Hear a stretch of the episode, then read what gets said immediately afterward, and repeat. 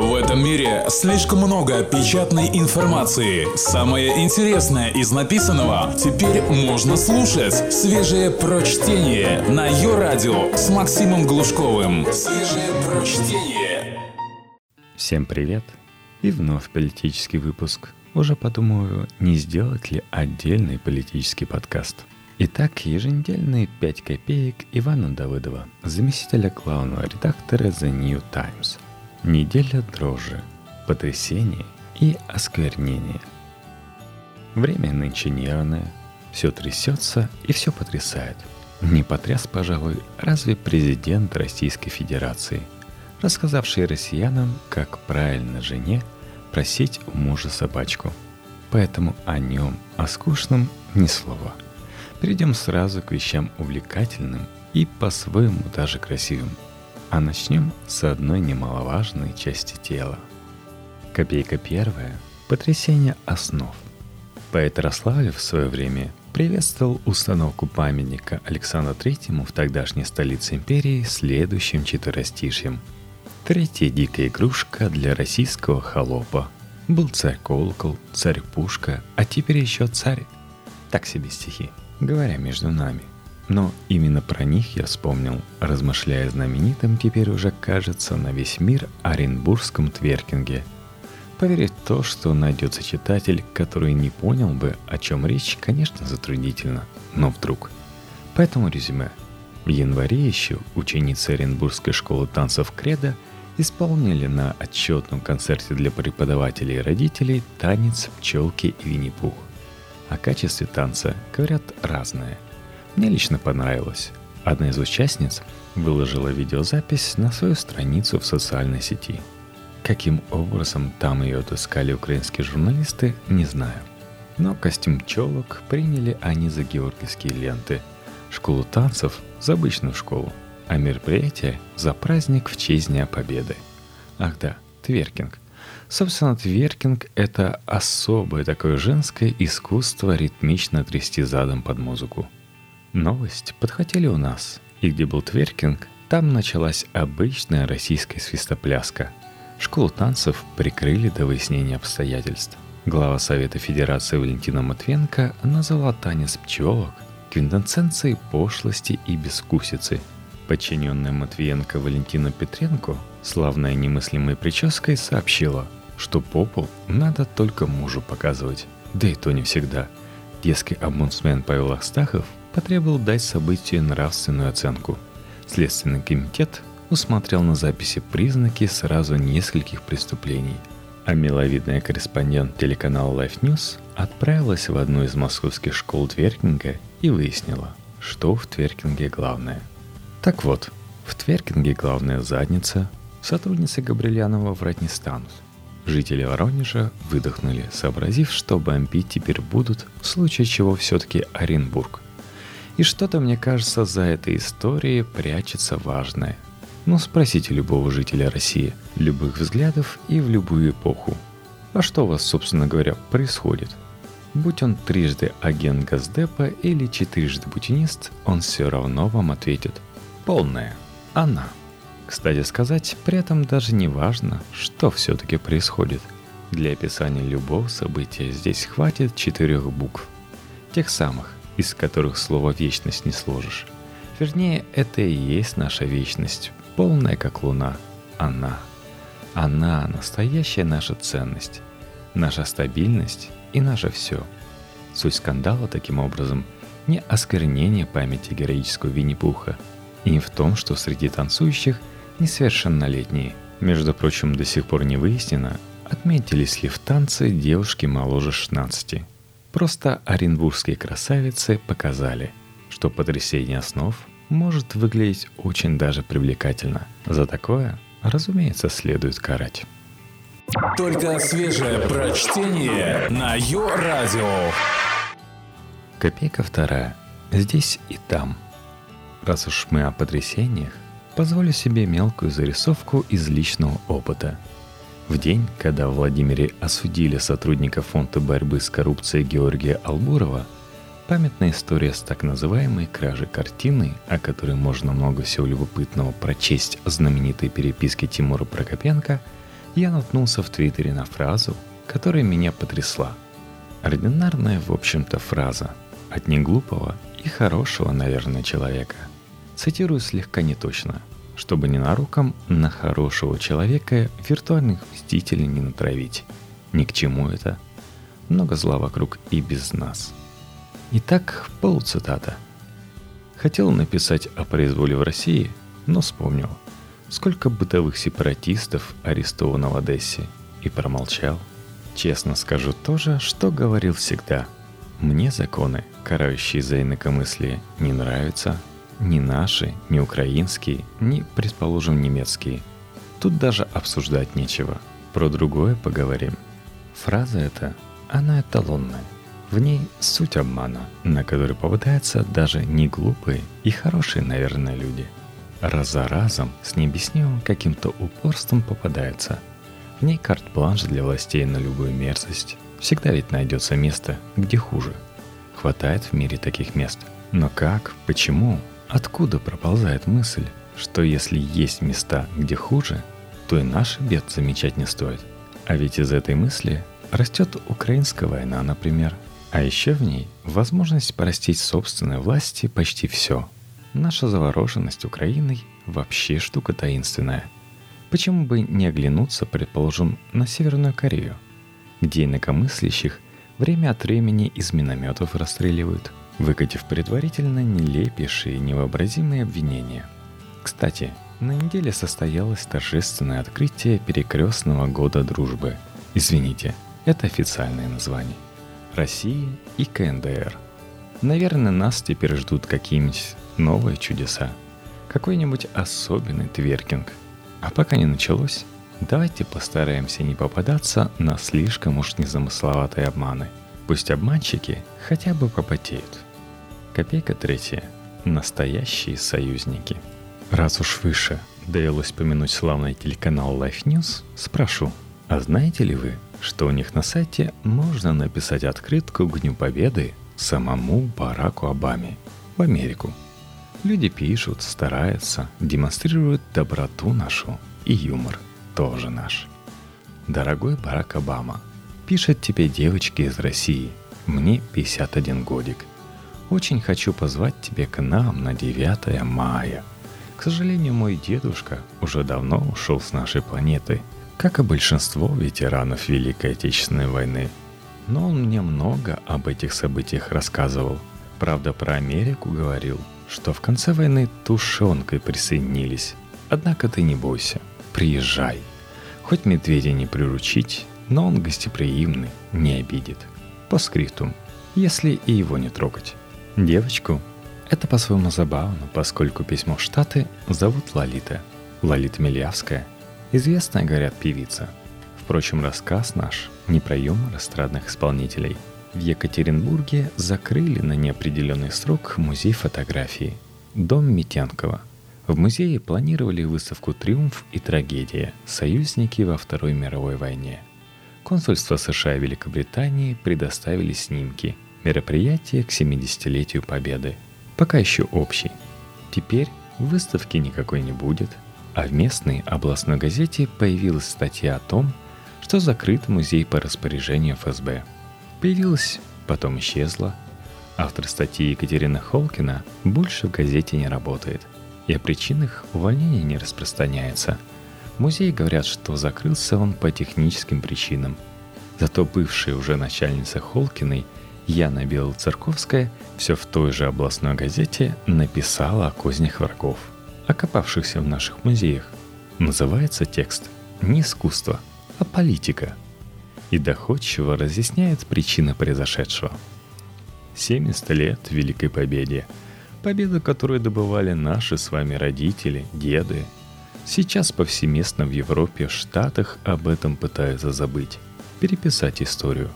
На Украине марионеточный режим пропагандирует Бандеру. Не думаю, что мне стоит сейчас сдаваться в подробности. Вы и так все прекрасно знаете, если смотрите новости – в разгар этих событий в центре России на деньги западных спонсоров открывается выставка, посвященная роли союзников во Второй мировой войне. Только союзников, ни одного снимка, посвященного нашим солдатам, нашим победам, нет и не предполагалось. К слову, снимки для выставки привезли из Лондонского имперского военного музея, Национального управления архивов и документации США и библиотеки Конгресса США. В организации экспозиции принимали участие консульства США и Великобритании. Информация подтверждена в консульствах. Выставка очень хорошо, просто замечательно укладывается в концепт того, что пытается навязать сегодня многие западные американские СМИ – Войну выиграли без нас. Разумеется, ничего подобного сказать своей экспозиции организаторы выставки не хотели, но в контексте происходящих сейчас событий в мире, получается, что сказали именно это. Столица, это уже я вам говорю, а не Яна Белая Церковская, давно сгнила, слишком глубоко провалившись в бездны европейской бездуховности. Все ценные инициативы последних времен растут из регионов – от запрета гей-пропаганды, будоражшо некогда умы, до борьбы против осквернения памяти нашего русского композитора Вагнера и оренбургских пчелок. Вот и здесь екатеринбургские журналисты затевают важное дело, поддержать которое уже готовы лучшие умы страны. Чему в подтверждение цитированное выше письмо госпожи Милявской господину Обаме. Пора рассказать россиянам последнюю правду о войне – с учетом последних же установок партии и правительства, с учетом расстановки гостей на трибуне парада 9 мая и всего того, что мы узнали о Соединенных Штатах из телевизора. Не стоит даже затевать спора о том, помогли ли нам поставки по ленд-лизу выстоять, поскольку сегодня сама мысль о том, что США и Великобритания хоть когда-то могли делать что-то правильное и хорошее – выглядит покушением на все святыни путинской России разом. Не было никакого ленд-лиза. Вот второй фронт, хоть и с простительным в силу расстояний опозданием, но был открыт. И встретились мы на Эльбе с настоящими нашими союзниками, героическими воинами из Науру и Вануату. С ними же юбилей собираемся праздновать. А за отрицание того очевидного факта, что США во Второй мировой сражалась на стороне Германии, следует судить и сажать. Надеюсь, депутат Яровая услышит голос регионов и подготовит соответствующий законопроект. Свежие прочтение. Максим Глушков. Ее радио. Копейка четвертая. Скверно. По счастью, не только депутат Яровая защищает нас от расплодившегося в мире зла. Много у нас депутатов, хороших и разных – Хотя нет, насчет разных это я соврал. Хороших и одинаковых. И в головы их депутатские постоянно приходят идеи. Тоже вроде бы разные на первый взгляд, но на самом деле хорошие и одинаковые. Депутат Игорь Зотов, прошедший в последнюю, ох, а вдруг не в последнюю, Думу по спискам «Справедливой России» и ныне возглавляющий Российскую партию пенсионеров за справедливость, предложил ввести уголовную ответственность за сквернение георгиевской ленты. Дополнить статью УК, карающего за сквернение государственных герба и флага, потому что для большинства его однопартийцев их, кстати, много. Помню внушительную колонну с красивыми флагами на митинге за антисиротский закон. Утверждает Сотов, георгиевская лента – символ победы, а значит символ государства. Также знамя победы и орден победы – Соответствующая статья УК, кстати, обещает осквернителям год тюрьмы. Тут есть масса понятных вопросов, конечно. Кажется, не такая уж простая эта задача – осквернить ленту. И лезут поначалу в голову варианты странные, неприличные. Но только поначалу. Потом задумываешься, нужно ли сажать в тюрьму всех владельцев авто, антенны которых украшают георгиевские ленты, истрепанные и замызганные – подростков, которые этими лентами обматываются с ног до головы, домохозяек, измышляющих салаты с названиями вроде «Никто не забыт». Рецептов фотографий в интернете полно. Депутатов чуть не забыл, полюбивших одно время дополнять костюм георгиевскими бабочками клонских размеров. Они ведь все не со зла, наоборот, из чувств исключительно патриотических. Но замызганная лента – это плохо, правда? А уж поглощать салат в виде Ордена Победы и вовсе вызов. Или даже происки. Газета «Известия», рассказавшая миру о благих помыслах депутата Зотова, не смогла у него выведать, что же именно считать осквернением лент. Зато собрала кучу увлекательных комментариев заинтересованных лиц, подозревающих в деле защиты лент и занятия, и бюджеты – Некто Евгений Шибаев из общественной организации «Поколение Победы», например, утверждает, Сегодня часто приходится говорить о забвении результатов войны, а георгиевская лента презирается частью интеллигенции. А это надругательство над моральными принципами и свободами. Ведь георгиевская лента – не простой клочок ткани. Мысль очень богатая и расширяющая сферу правоприменения до размеров фантастических можно ведь практически любого хватать. Идет себе человек по улице, порядочным прикидывается, повидали мы таких. А где гарантия, что он при этом мысленно ленту не презирает, выпирая свободы? Есть и другие, не менее конструктивные, хотя более приземленные идеи. Адвокат Гриб предлагает не мелочиться. Думаю, нельзя концентрироваться только на Великой Отечественной войне – ведь у нас есть символы и памятники гражданской войны, войны 1812 года, присоединения Крыма. Возможно, подавляющее большинство реликвий и будут относиться к Великой Отечественной. Однако защищено должно быть все национальное достояние.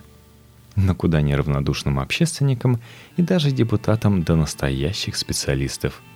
Пока в Москве защищали ленты, в Санкт-Петербурге художнику Петру Павленскому тому самому, который изобрел некогда нетривиальный способ крепления человека к Красной площади, вынесли обвинение по делу о вандализме.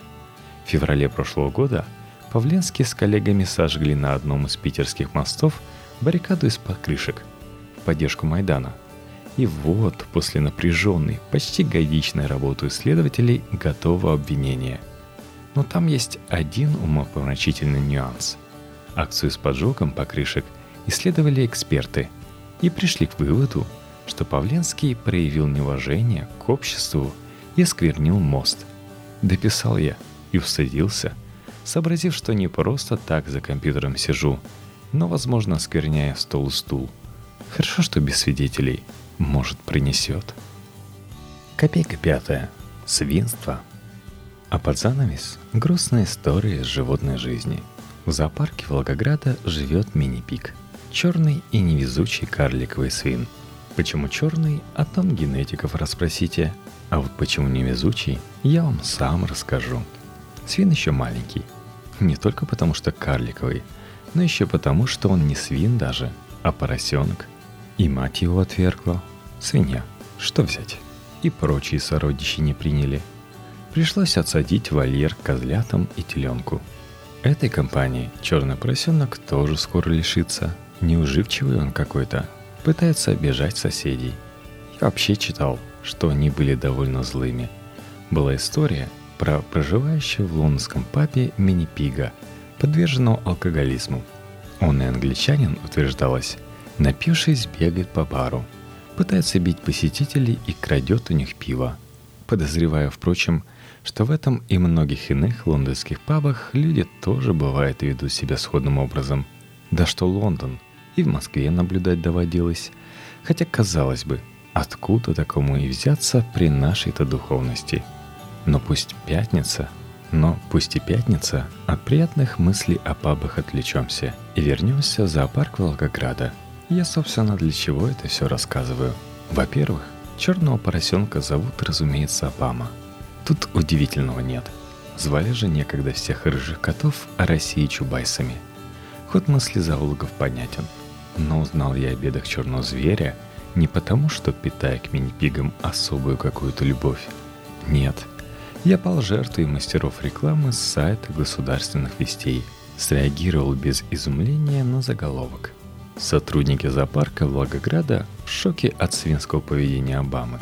Ожидал открытое письмо прочесть взорвавшемуся президенту настоящей империи зла от тружеников клетке –